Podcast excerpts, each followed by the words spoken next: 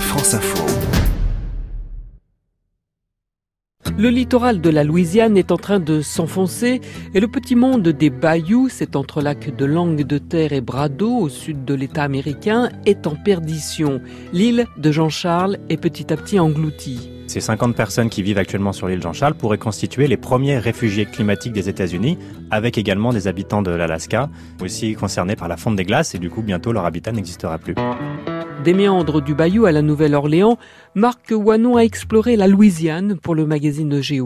Il y a des études qui prévoient que jusqu'à 350 000 Louisianais pourraient devoir être relocalisés si rien n'est fait d'ici une cinquantaine d'années.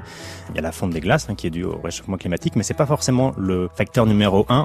C'est surtout l'industrie pétrolière qui a créé beaucoup de problèmes avec les plateformes de forage qui, à force de forer, ont affaissé les terres ou euh, avec les dizaines de milliers de kilomètres de canaux qui ont été construits qui favorisent euh, l'arrivée de l'eau salée et donc de l'érosion côtière. La construction de digues est censée préserver des crues engendrées par les cyclones. Les digues qui ont été euh, érigées autour du Mississippi pour empêcher les crues, notamment dans les grandes villes comme la Nouvelle-Orléans, du même coup privent les terres des sédiments qui sont nécessaires au renouvellement de la végétation. 13 ans après le passage de l'ouragan Katrina qui a fait plus de 1800 morts, la Nouvelle-Orléans a refait surface, mais dans certains quartiers, les séquelles sont encore visibles. Quand on arrive notamment du quartier français qui est resté quasiment intact, juste en face, il y a le quartier qu'on appelle le Lower Ninth Ward qui a été le plus impacté par l'ouragan. On voit beaucoup de terrains en friche, de maisons abandonnées et sur certaines d'entre elles, des petites croix à la craie qui désignaient l'emplacement euh, d'un mort à l'époque.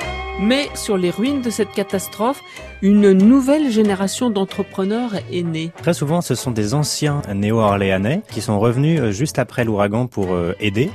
Il y a cette jeune entrepreneur qui construit des meubles à partir de bois des maisons qui ont été sinistrées par l'ouragan.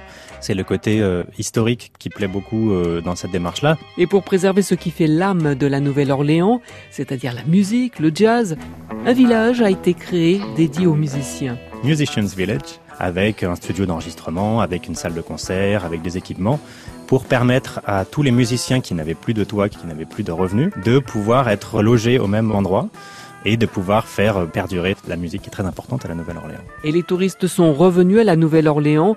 La fréquentation cette année a dépassé le niveau d'avant Katrina.